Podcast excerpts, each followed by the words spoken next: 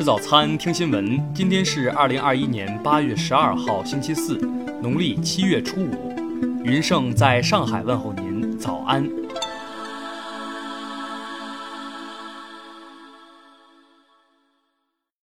首先来关注头条消息。据国家卫健委公布数据显示，截至八月十号二十四时，全国现有本土确诊病例一千零六十例。二十个高风险地区，二百零五个中风险地区。卫健委专家表示，八月八号南京实现了首次零新增。不过，从全国层面来看，本轮疫情的拐点尚未真正到来。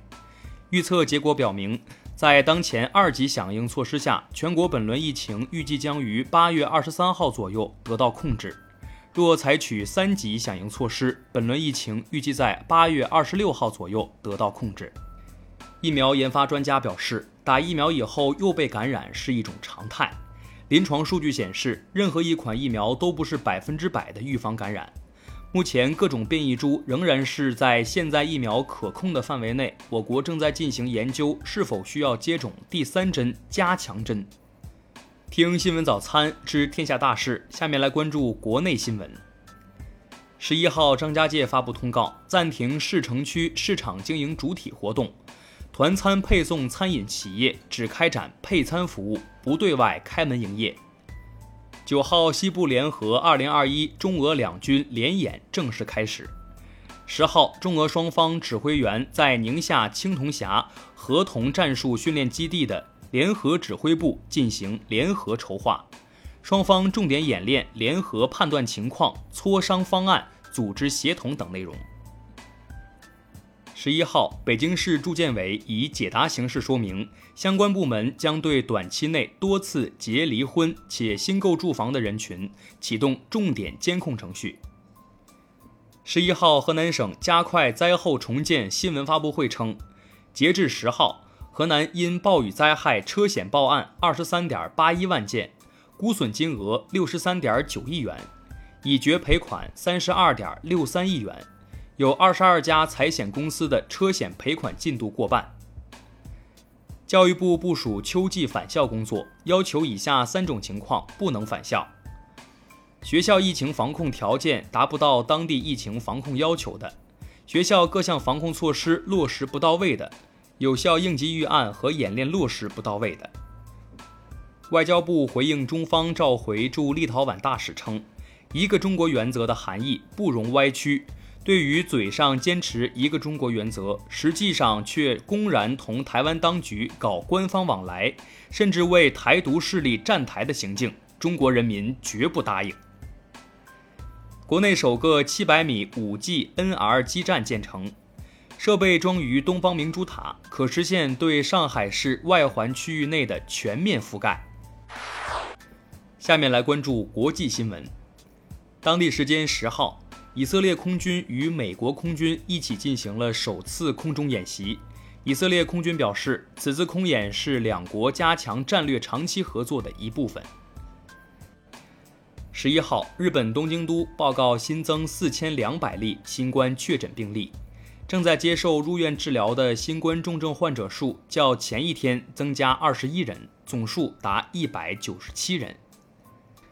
德国火车司机工会因不满加薪延迟，十一号凌晨二时至十三号凌晨二时，发动全国范围内的客运和铁路罢工四十八小时。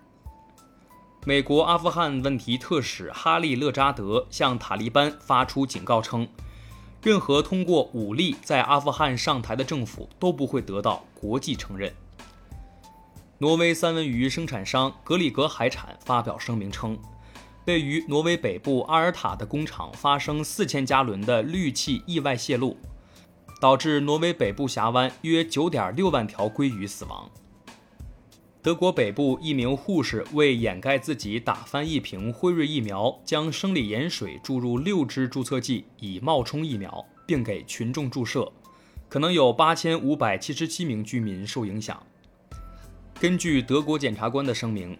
英国驻德国大使馆工作人员大卫 ·S 因间谍罪在德国被捕。俄联邦委员会国家主权保护委员会主席克里莫夫表示，最近俄方将约见欧安组织成员国驻俄大使，就不允许干预九月的俄罗斯大选再次发出警告。下面来关注社会民生新闻。广东茂名一名交警在执勤过程中遭袭击牺牲，目前三十五岁的嫌犯杨某增已被抓获。河南林州警方通报一六年级学生被群殴，并被录下视频传播事件。视频中进行殴打的六人均不满十四岁，警方已对其进行训诫，并向被侵害人及家属进行道歉。永辉超市因未征得消费者同意，对每笔订单收取一元包装费，被行政处罚。上海消保委点名后，永辉超市回应，将对于二十万笔违规订单，按每个订单一元的补偿方式发放至永辉生活小程序账户内。江小白豆浆夜市福州多家门店被指有卫生隐患，凉皮粘附着毛发和小虫。售卖的豆浆也漂浮着数只黑虫，目前辖区市场监管部门已介入此事。杭州男子楚某先后十一次未经女友同意转走三万余元，目前已被法院依法批准逮捕，案件正在进一步办理中。最后来关注文化体育新闻，曾经的北电保安张忠臣在今年的 FIRST 青年电影展上两度登台。获得最佳导演和最佳影片两项重磅荣誉。全国妇联日前作出决定，授予杨倩等二十六名奥运参赛女运动员“全国三八红旗手”称号。西班牙圣塞巴斯蒂安国际电影节宣布，将今年终身成就奖授予美国演员约翰尼·德普。西班牙女性电影人协会发起抗议。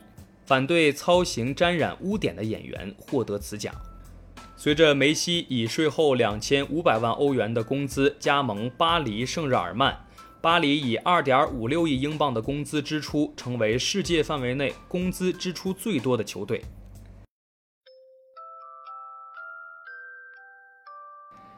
以上就是今天新闻早餐的全部内容，咱们明天不见不散。